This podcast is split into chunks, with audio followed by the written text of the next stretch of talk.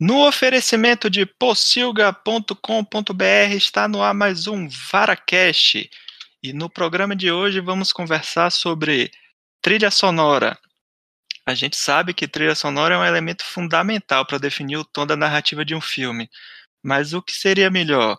Usar uma trilha sonora original composta por um determinado músico ou usar uma seleção de músicas pop? Quais são as vantagens e desvantagens desse tipo de escolha? Bom, para conversar sobre isso hoje eu trouxe meu amigo Maurício Selman do podcast Papo de Trilha. E aí, Maurício, tudo Olá. bom? Se apresente tudo aí para o pessoal.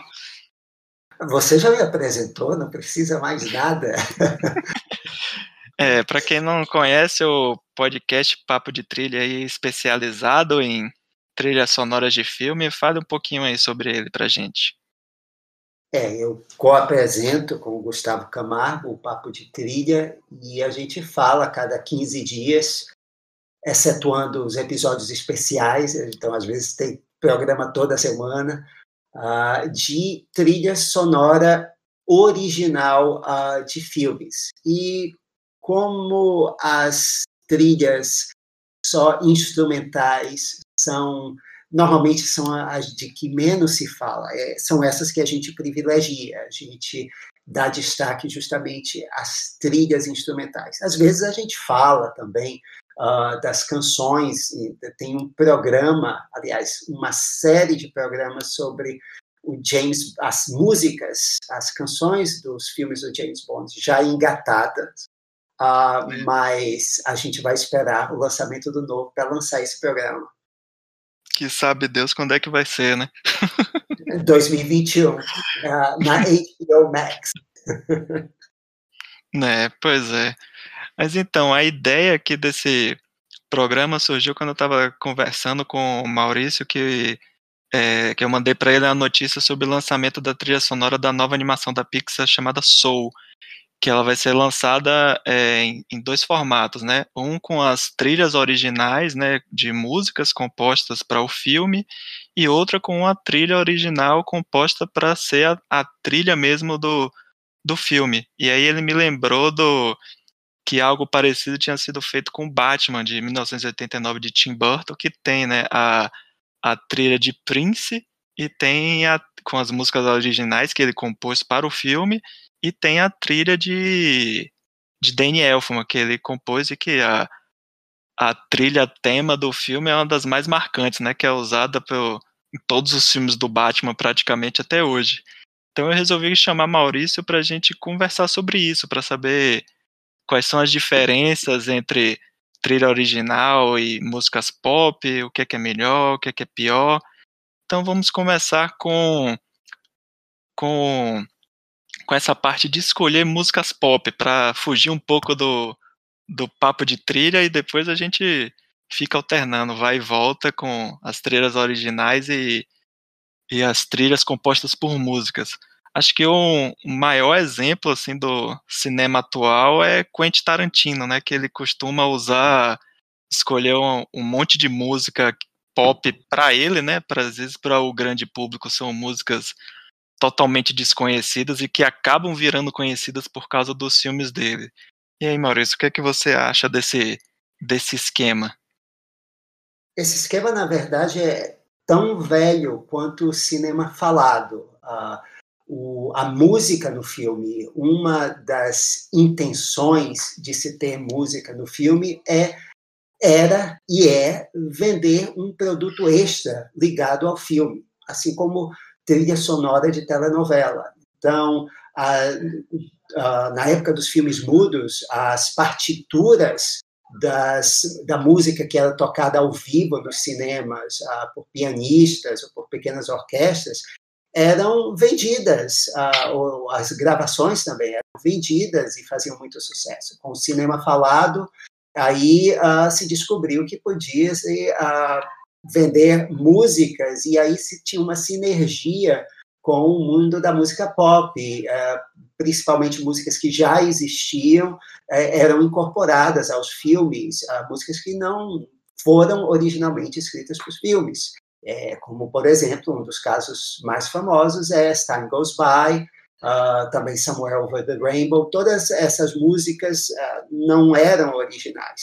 No Brasil também, é, as chanchadas da, da Atlântida é, e da Cinédia também, que o, a praxe era incorporar músicas que faziam sucesso nos filmes.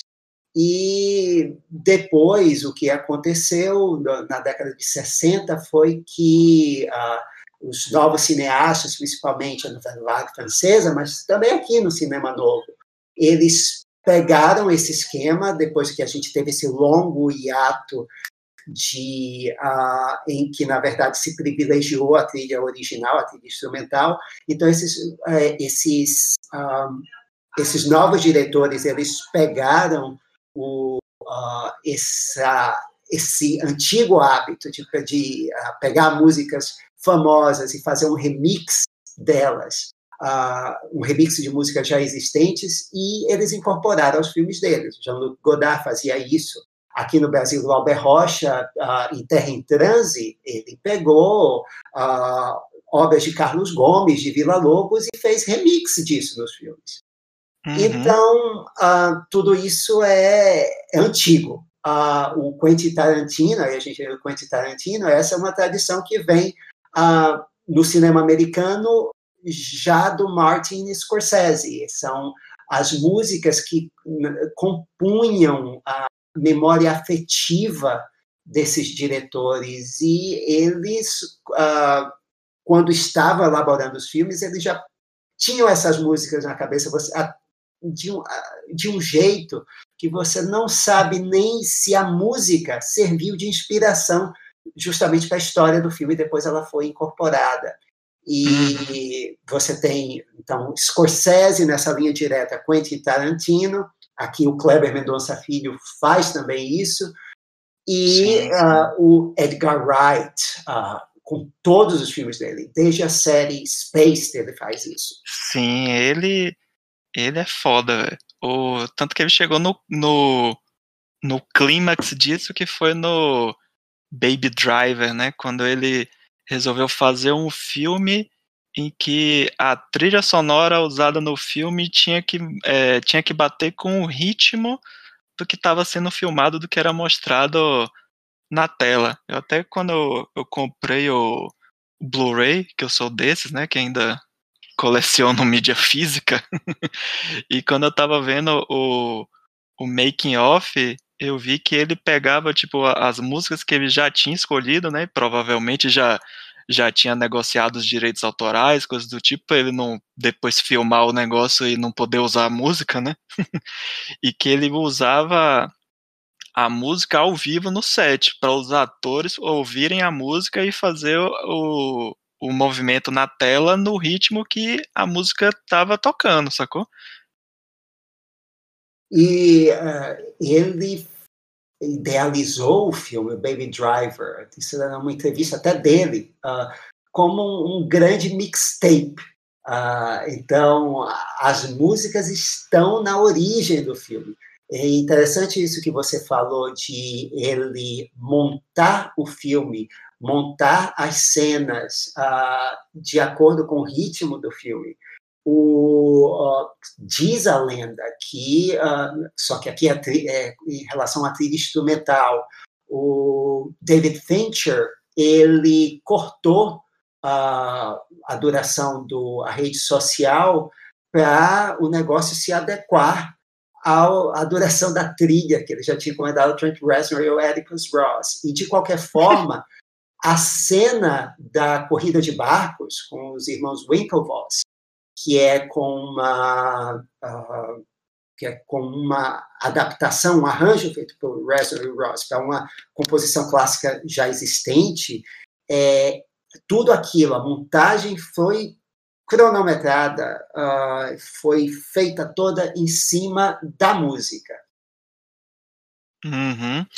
É, como a gente citou, né, do Quentin Tarantino, que seria o exemplo mais conhecido do, do cinema atual que usa esse tipo de recurso de é, montar uma trilha sonora já pensando. Ele provavelmente já deve escrever o roteiro pensando nas músicas, já vai negociando né, os direitos das músicas já talvez até escrevendo as cenas, pensando na, na música que ele vai usar de fundo.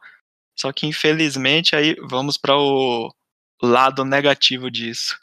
É que os grandes estúdios estão também banalizando um pouco isso, desse uso da música pop. E o pior exemplo disso foi o Esquadrão Suicida, né? Que eles escolheram diversas músicas para o filme e quando você assiste o filme as músicas não fazem sentido nenhum dentro do negócio é como se eles quisessem fazer um monte de videoclipe um ligado no outro só que é um grande caos tanto das imagens quanto do, do som e o pior de tudo também é, o, é o uso de música pop em trailer né tem é, isso também não é nenhuma novidade, mas eu diria que nos últimos anos isso tem.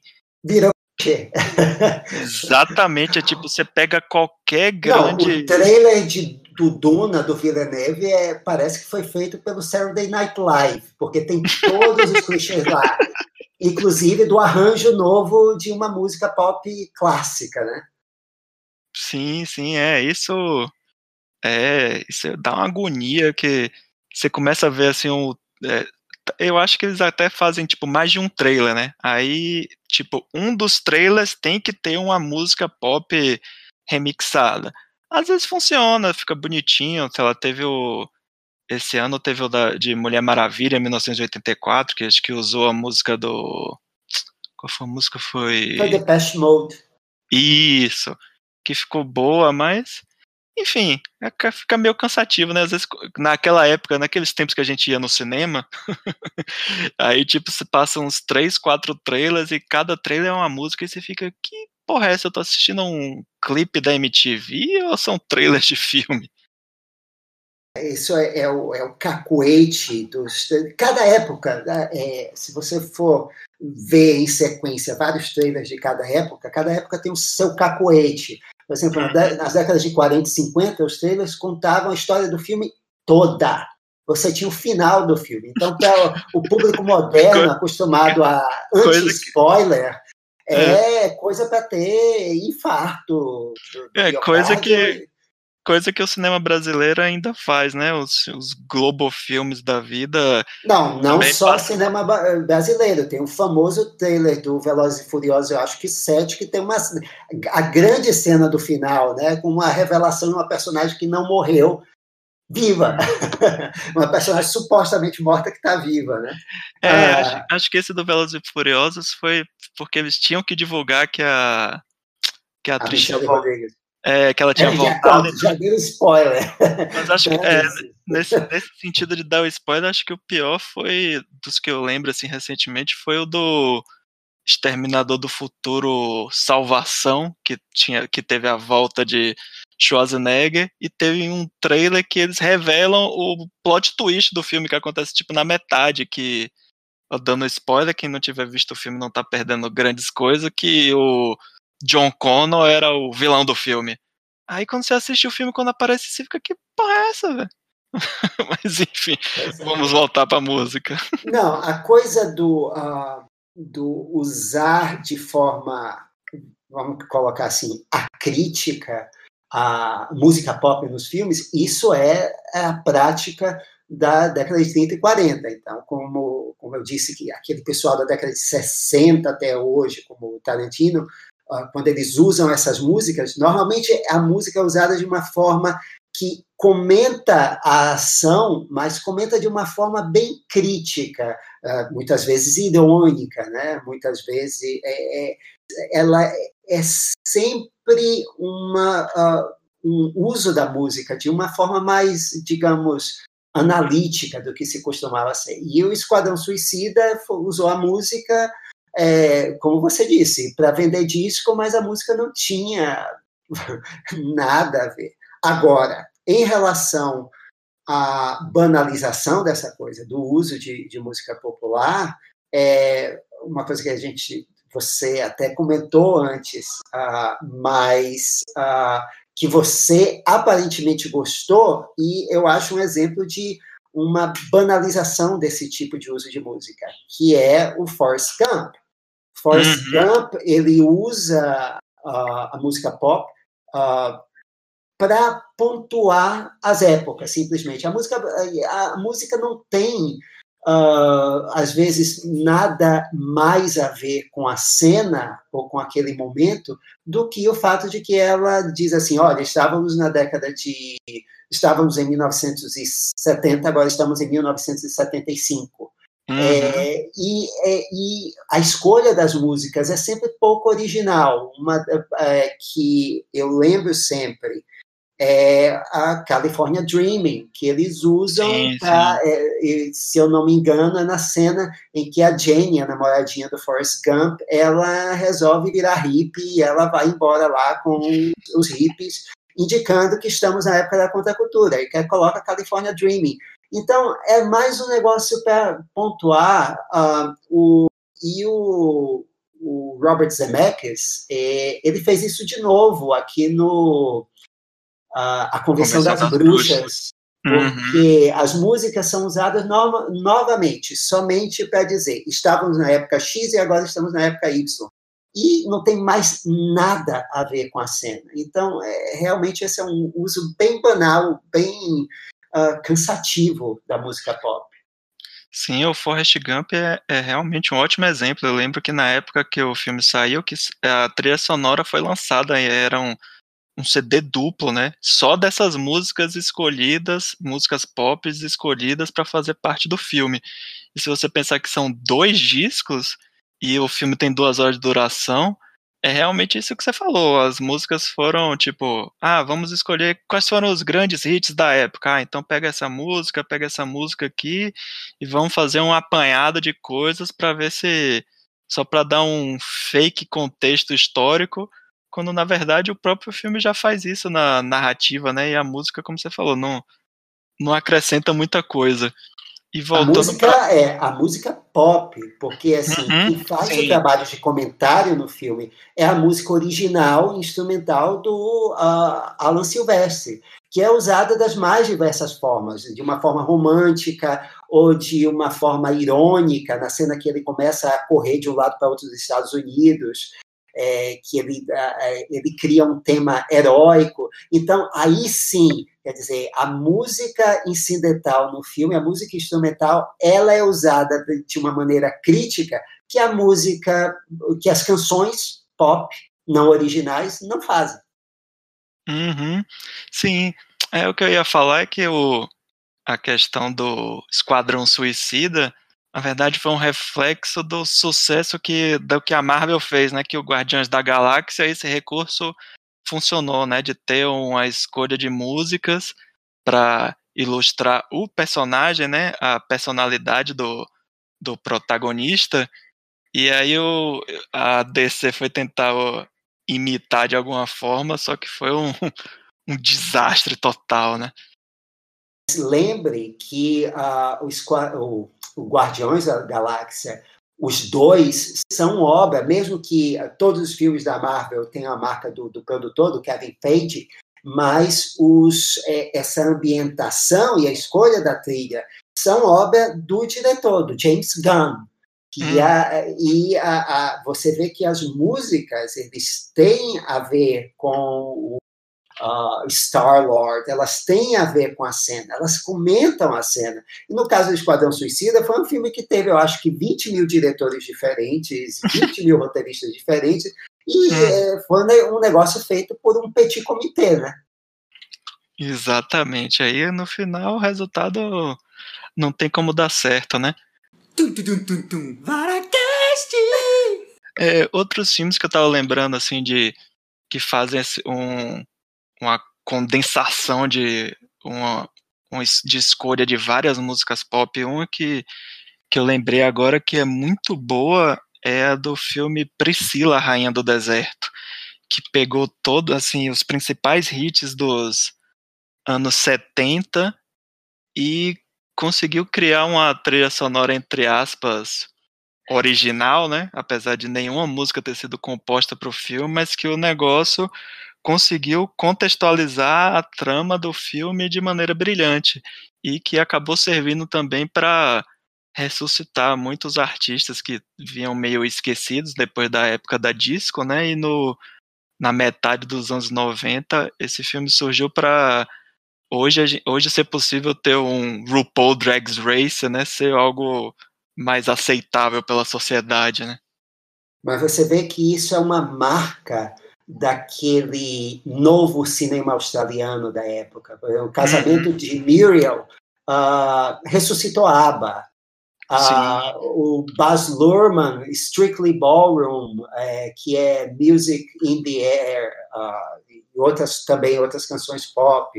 Uh, então, é, essa é uma marca do, do cinema. E a música, ela estava, é, ela era parte integral da narrativa ali. Era o que a gente chama de música diegética. Era uhum. música que servia a narração, que ela estava dentro da história e ela servia a história. No caso do, do Priscila Rainha do Deserto, eram as músicas dos, a, a, dos shows deles, das apresentações deles. No caso do casamento Muriel, era a, ela era fã do ABBA, a personagem do Tony Collette. E uhum. Então, as músicas do ABBA eram usadas, é, é, o filme era quase um musical, dizer, com as músicas do ABBA usadas para pontuar os momentos, as diversas emoções da personagem. Sim, é, o próprio Baz Luhrmann, depois ele, você falou aí do cinema australiano, quando ele foi para os Estados Unidos e, e fez o Romeo e Julieta, ele já começou a, também a, a usar, né, músicas pop para contextualizar um filme que, é, na verdade, eu na época não gostei muito do filme, na época, e nunca tive paciência para assistir ele de novo, que ele fazia uma coisa que não tem tanto a ver com a trilha sonora, mas que me irritava, que era você fazer um filme, você pegar um texto que é de época, né, no caso do Romeu e Julieta, você transportar ele para a época atual, né, que dos anos 90, só que você mantém os diálogos do, né, da, da história original. Aí fica um negócio que, que pelo menos para mim, na época, era sem pé nem cabeça, tipo, um personagem puxa uma arma e fala, abaixe sua espada!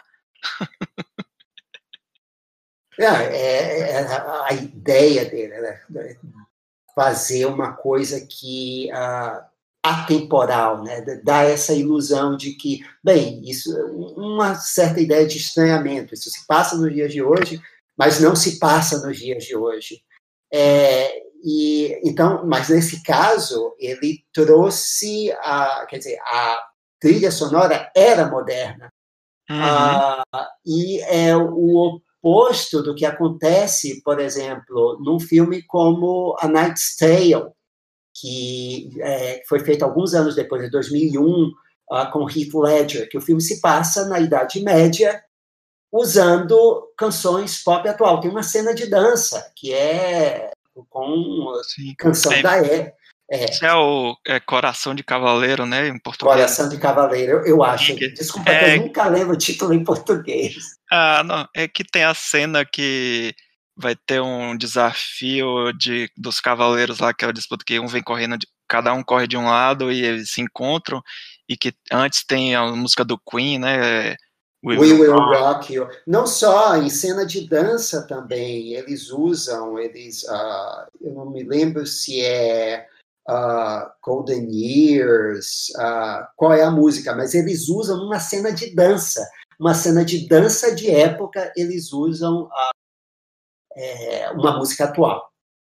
É, tem também Maria Antonieta, né, de Sofia 2006, é. Aí foi cinco anos depois, exato, é. E que é, se comentou, nossa, que a grande, uma das grandes sensações era isso, mas o Night's Tale já tinha feito isso antes, é, cinco uhum. anos antes, é.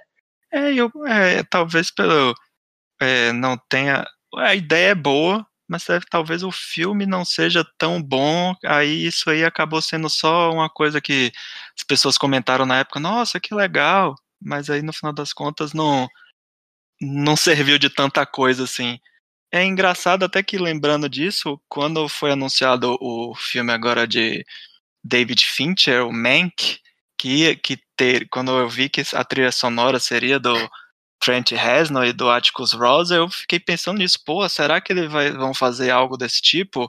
É, misturar músicas da época com sintetizadores, com coisas mais atuais, E aí isso me decepcionou um pouco do filme, que a grande, entre aspas, genialidade é que eles usaram instrumentos da época. Aí eu, nossa, que legal. Não, mas aí você está querendo que, que, o compositor seja genial sempre. E um compositor não, sim, sim, é cinema, é... ele tem que servir o propósito do filme. Uhum. Ah, e assim, no filme, a trilha serve muito bem.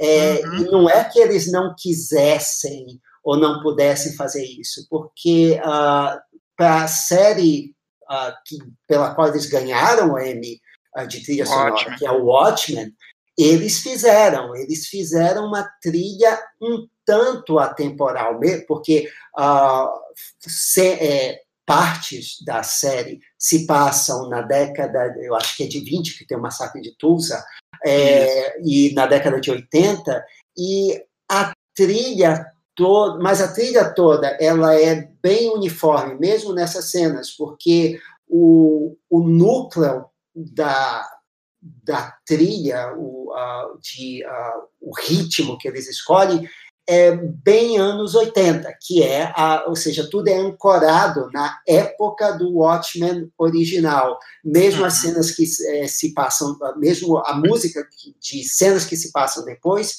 mesmo a música de cenas que se passam antes.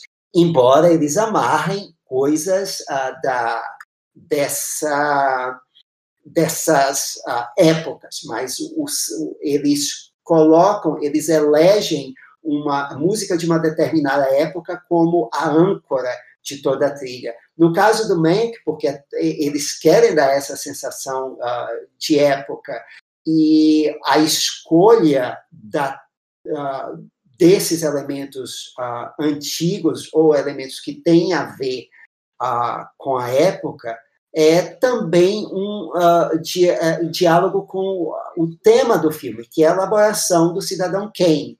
Sim. E eu não vou falar mais muito sobre isso, porque isso está no nosso próximo episódio. Mas o, tudo que eu quero dizer é que a trilha deles aí ela é feita para dialogar com a trilha do Bernard Herrmann em Cidadão Kane. Tem muitos detalhes. Aí você ouçam o nosso podcast e vocês vão ouvir e entender o porquê.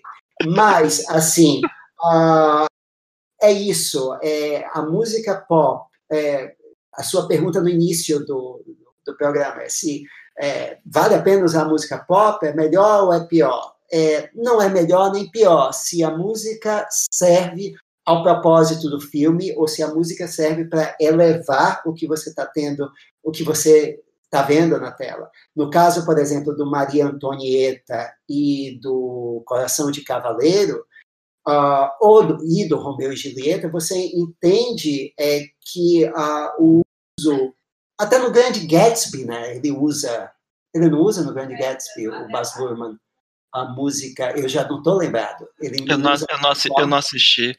Acho que ele usa também. No Moulin Rouge, mas ah, assim... Sim é uma forma de dizer que a história daqueles personagens é atemporal e tem muito a ver com a, a pessoa que está assistindo isso, com o público atual que está assistindo. Ele, ou seja, é uma forma de fazer aquele público ver aquela história que se passa em outra época e se identificar com ela porque as mesmos as mesmas emoções, os mesmos sentimentos e as situações de certa forma são iguais. Então é uma forma de forçar a identificação.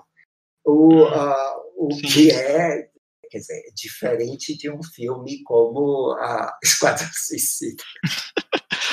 Não, na verdade, é, porque eu citei esse exemplo de, de Mank, mas aí é que, apesar de eu ter gostado do filme, é, no, eu escrevi um texto, vai ser publicado, espero que quando esse podcast for pro ar, o texto já esteja no ar, é que eu comentei que, assim, que parece que David Fincher fez um filme, assim, pensando em é, ganhar prêmios. Ah, eu vou fazer um filme aqui que, que foi meu pai que escreveu o roteiro e vai ser sobre a indústria de Hollywood. Aí eu vou filmar em preto e branco, eu vou usar o áudio, o som em mono para emular tudo da época. Aí a trilha sonora, blá blá blá. Aí assim, eu tô acostumado com a filmografia dele, é sempre, por mais que ele tente fazer filmes entre aspas mais convencionais, mas que tivesse alguma, algum diferencial, alguma coisa criativa, surpreendente, mas que no filme parece que é tudo feito meio artificialmente para ser bonitinho para ganhar prêmio, entendeu? Mas é só uma impressão. mas aí vamos esperar aí para ver depois a, a, a, análise de vocês lá no, da trilha do filme lá no, no podcast.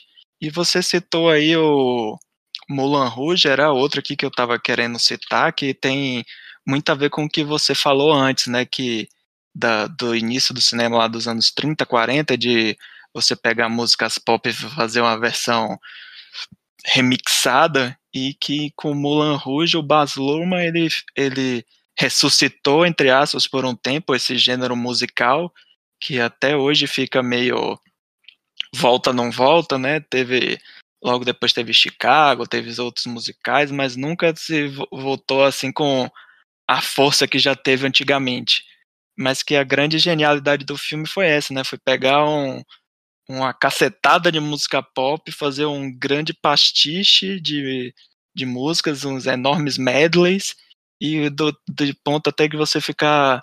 Você tá ouvindo a música e, olha aquela música, opa, Nirvana, opa, YouTube, opa, Madonna, opa, não sei o quê. e que funciona de maneira brilhante, né? Eu acho. Um, na época que eu assisti, eu lembro que eu fiquei meio assim, pô, musical, será que esse negócio vai ser bom?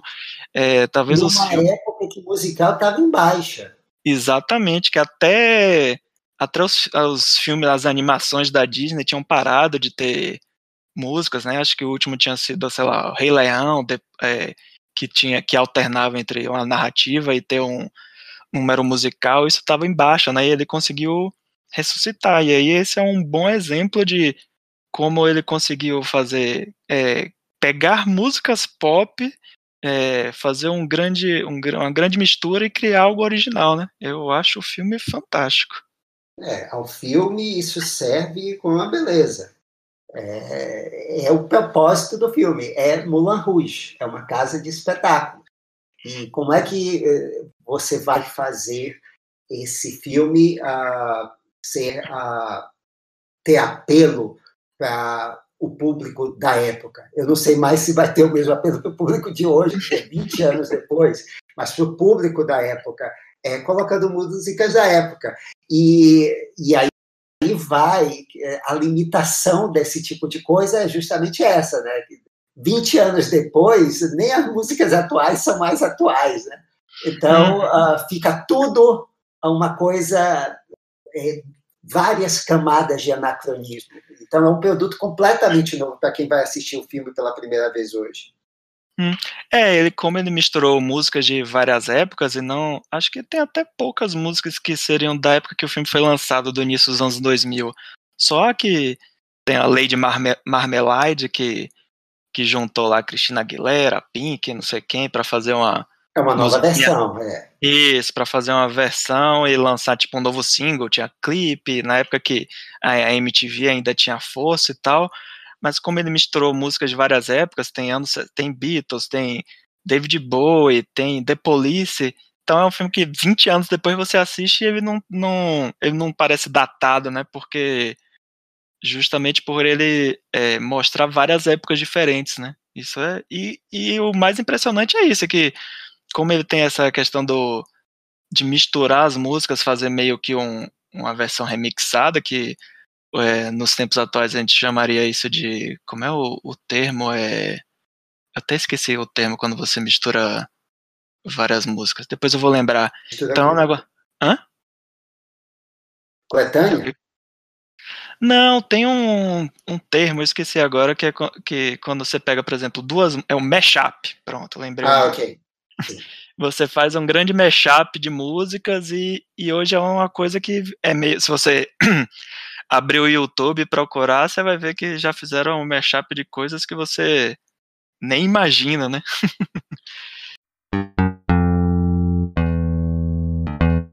Outro exemplo que eu acho interessante dessa questão do, da, da música pop dentro de um filme é o filme Magnolia, né? Que tem as músicas da cantora Amy Mann e que o Paul Thomas Anderson ele escreveu o filme baseado nas músicas dela, né? E aí tem a, a cena que é uma das mais clássicas do, do filme, que quando todos os personagens se juntam para cantar a música Wise Up. O que, que você acha dessa, Maurício?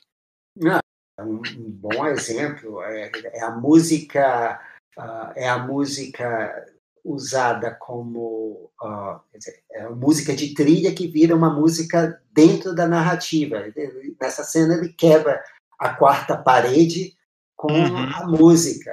Uh, e mas uh, isso me lembrou um filme francês chamado As Canções de Amor, que o Christophe Honoré fez em cima, a maioria das canções já eram existentes, do, de um artista pop francês chamado Alex Bopin.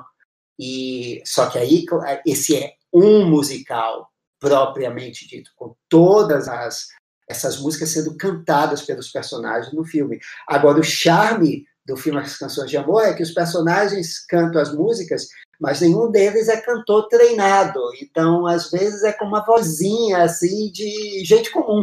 Então, é, é a música integrada na narrativa e, uh, e com aqueles personagens, atores, sem uh, treinamento vocal próprio, cantando ali com a voz deles, e, e é extremamente charmoso. Uhum. É, outra, é, outra época que me veio à cabeça agora também foi foram os anos 80, onde tinham muitos filmes que tinham a uma música tema marcante, que é que isso também obviamente não não era nenhuma novidade, mas que tiveram músicas que às vezes a música até era maior do que o, o filme de alguma forma, tipo os Caças Fantasmas, é, tem a música Take My Breath Away, do, da trilha sonora de Top Gun, ou a música de. Como é? De, do filme de Kevin Bacon é. Footloose. Footloose? Tem música. Sim. É, é mas assim, por exemplo, é, eu digo... é ritmo, é ritmo, quente, mas assim, e... nesse caso, os filmes, uh, uh, esses filmes, então, Top Gun e Footloose, esses filmes fizeram, e Caça Fantasmas também, esses filmes fizeram sucesso e a música estourou junto com o filme. Isso. Agora você tem casos em que a música uh, fez sucesso mais que o filme, ou a, a, música foi regravada e fez sucesso depois do filme. Uh, me lembro de uma da década de, uh, de 60, 70, uh, What Are You Doing the Rest of Your Lives, que era para um filme do, com Dick Bogart, Claire Bloom, e aí o filme foi um fracasso, mas a música foi fez um enorme sucesso. A música do Michel Legrand, Marilyn Alan Bergman. A música fez muito mais sucesso que o filme. Recentemente, eu não estou me lembrando assim de nenhum caso você se lembra de algum caso em que a música foi fez muito mais sucesso que o filme? Não, acho que assim de, de cabeça eu não vou conseguir lembrar, não. Mas outro tema que, que também me chama a atenção dessa parte de trilha sonora são também filmes que conseguem, de alguma forma, ressuscitar determinadas músicas que são anteriores ao, ao período que o filme foi lançado e uns dois bons exemplos que me vem à cabeça agora é Curtindo a Vida Doidado, que tem a música Twist and Shout dos Beatles, que, se eu não me engano, ela nunca, essa música, obviamente, né, Beatles, a gente não vai nem discutir que do quão famoso, né, que John Lennon era mais famoso do que Jesus, mas não é nem esse o ponto, é de que a música nunca se entrou em, nunca esteve em coletânea dos Beatles, coisas do tipo, mas por causa do filme acabou se tornando uma, uma, uma música marcante dos Beatles. E outra que, outro filme que também me lembrou disso foi Wayne's World, o Quanto Mais Idiota Melhor, esse péssimo Bohemian Rhapsody, é. Exatamente, que e até o próprio Mike Myers, depois ele, é, quando teve o filme agora, né, com Mr. Robot, que ganhou o Oscar, né? Infelizmente, apesar de eu gostar do, do filme com ressalvas, mas ele faz uma participação especial, que acho que justamente por isso, que foi uma música que ajudou a, a introduzir o Queen a uma nova geração, e até eu me incluo nessa nova geração, que na época que eu assisti, na época que eu assisti o, o filme, no início dos anos 90, eu ainda estava começando a gostar de rock, começando a ouvir música com, com mais cuidado, e eu lembro que quando eu ouvi essa música, eu nem sabia o que era Queen, e, e depois disso foi que eu comecei a ainda gostar mais de rock. Tanto que no meio do filme tem até uma piada que eles vão na. Que o protagonista, o Wayne, vai numa loja de guitarra e ele tá lá testando a guitarra. E quando ele vai, toca um acorde. Aí o vendedor lá da loja manda ele parar e aponta pra placa. E tem lá na placa dizendo: proibido tocar Stairway to Heaven. Aí na época eu que diabo é isso, Stairway to Heaven? Aí depois que eu fui descobrir, ah, tá, a música do Led Zeppelin, ok. É, mas aí é, é porque você não assistia telenovela, porque Stairway to Heaven tocava direto em Top Model. Ah, ah, mas provavelmente ah, tocava, sei lá, versão instrumental, algo do tipo. Não, era a versão era... do Led Zeppelin, era. E a telenovela, ela cumpre no Brasil essa função que o cinema americano tem lá nos Estados Unidos, o cinema, né? Ah, que é, as, é, ressuscitar essa, esses tesouros, esse catálogo ah, cultural popular de, de música. E tanto que, assim, ah, no caso desses filmes que você falou, Uh, eu não diria nem tanto que eles ressuscitaram essas músicas, porque muita gente conhecia, pode ter ajudado a apresentar para uma nova geração. Para você na época.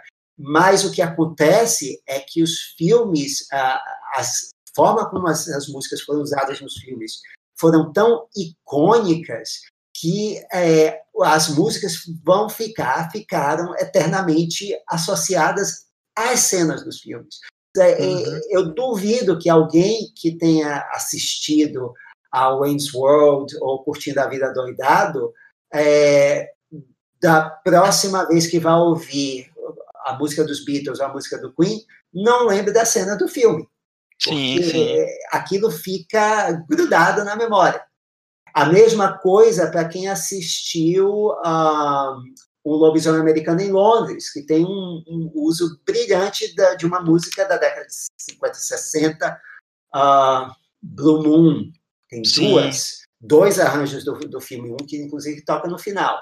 Então, são filmes que eles pegam a música e, e olha, que são eram músicas é, bem populares, mas assim, o problema não é você usar uma música que até certo ponto é óbvia, mas não é que, a, que você esteja usando uma música muito conhecida. Esse não é o problema.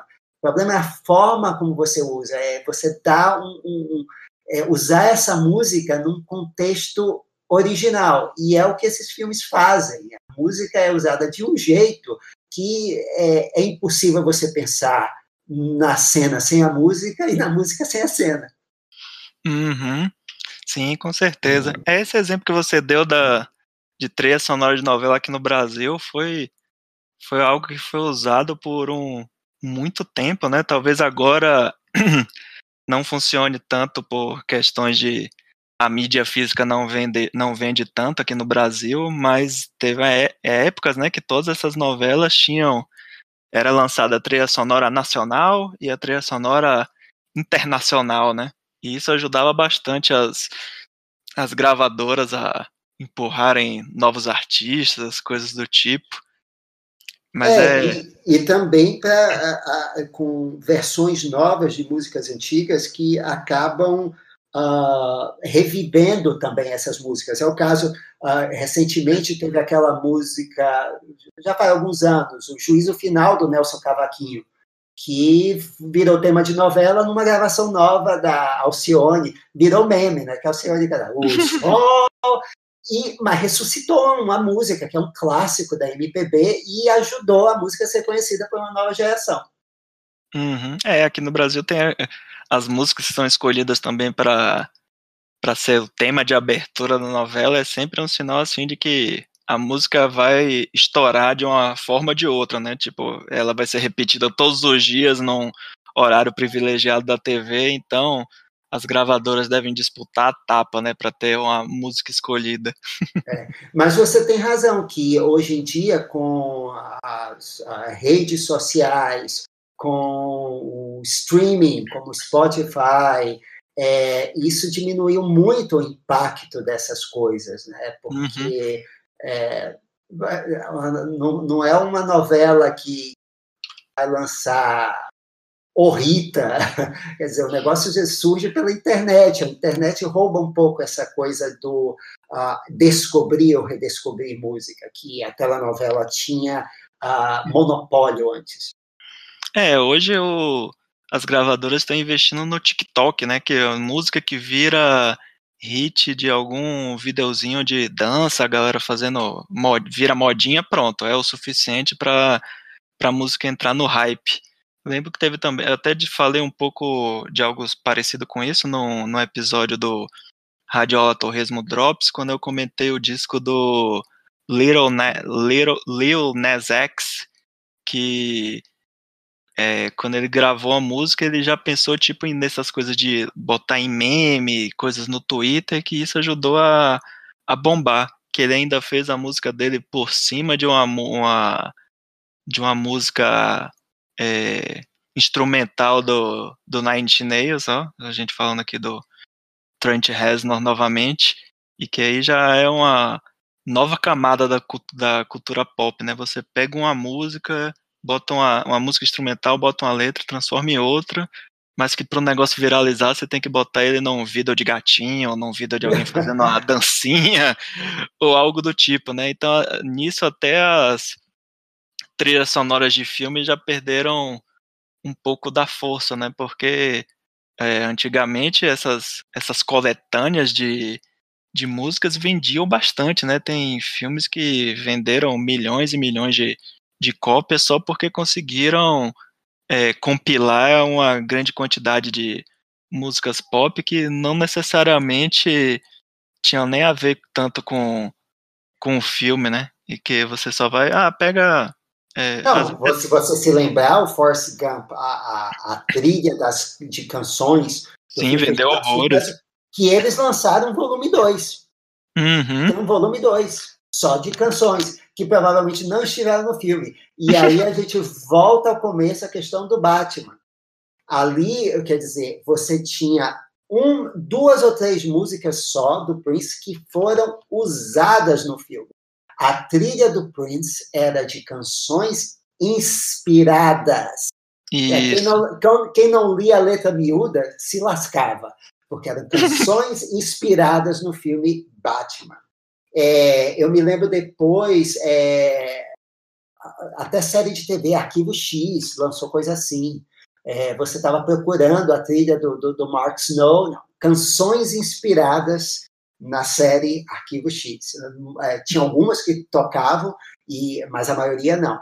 Então, também tem isso, né?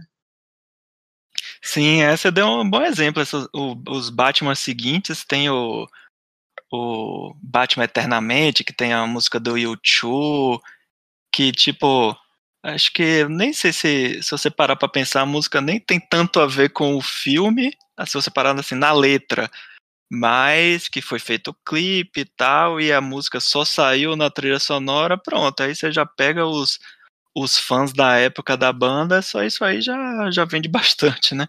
É algo que com os serviços de stream de música, YouTube, não, não dá tão mais certo, é por isso que acho que eles estão investindo mais na, na questão do trailer, justamente para ver se viraliza, né? Ah, vamos fazer o trailer da, do, qual é o próximo lançamento aí da Marvel, ou é... é... que o objetivo hoje em dia não é mais venda, é a indústria fonográfica está com problema de, de venda, né? É, O objetivo é fazer viralizar, é, o objetivo é tocar. Se está sendo tocada, esse é o objetivo principal. Uhum. Agora, como e se dá dinheiro é outra coisa. sim, sim. Mas é isso, Maurício. Esse aqui é um, um, um, tema que a gente podia ficar aqui o dia todo aqui lembrando de, de outros filmes, lembrando de outros exemplos. Mas acho que o legal aqui da nossa conversa foi justamente começar essa, essa discussão, né? Pegar assim o tema das trilhas sonoras de filme que você lá no papo de trilha junto com o Gustavo discute com com mais com um trabalho de pesquisa, com algo mais específico, pegando os detalhes de cada filme, comparando com como ele, a música é usada especificamente dentro do, do filme, isso é importante, né, para a gente ver o quanto todos os elementos técnicos, né, do, do cinema são importantes, né, a gente pensa que, a gente tem que pensar que o cinema é uma arte colaborativa, né, e todos esses elementos, a fo fotografia, design de som, que tudo isso é importante para você contar uma história, né? E um bom exemplo que eu, dos episódios lá do Papo de Trilha, um dos que eu mais gostei foi o do Star Wars, que vocês pegaram os, os nove filmes e conseguiram mostrar como tem essa a lógica musical, né? E que é algo que é John Williams, né, construiu ao longo de mais de 40 anos aí, ele conseguiu apesar de dos trancos e barrancos do, do próprio filme, construir uma trilha sonora que tem mantém uma identidade, uma originalidade de um filme para o outro, mas com, mantém o mesmo tom, né? E aqui nesse programa a gente foi por outro lado, né? Ver as questões da, da música pop, comparar o que é, que é melhor, o que é, que é pior, e na verdade não tem uma, uma fórmula do, do sucesso, né? O que a gente pode apontar são os exemplos que deram certo e os exemplos que deram errado.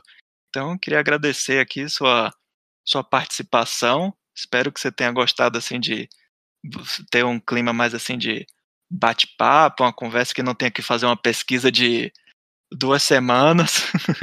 e as portas estão abertas. Sempre que você quiser voltar aqui, se você tiver alguma ideia de algum tema, não precisa ser necessariamente de, de música, né, de trilha sonora, que a gente já se conhece há um bom tempo, né, das nossas sessões de seriado, então, assim, é, eu sei que você também consome outras coisas da, da cultura pop, como quadrinhos, séries, filmes, então, quando você quiser voltar aqui para falar sobre outra coisa, é só avisar.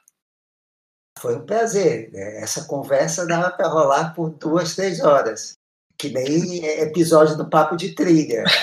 Ali é, vai uma tesoura lerda. É, se eu ainda for pegar aqui e ficar para cada filme, cada exemplo que a gente deu, se eu for botar o, o, trecho da trilha, pronto, aí o programa vai ficar maior do que um, um episódio do Papo de Trilha. Com certeza. Então é isso, pessoal. Maurício, mais uma vez, muito obrigado. Então é isso, pessoal. Espero que vocês tenham gostado aí do podcast. Até o próximo. Um abraço. Obrigado, pessoal.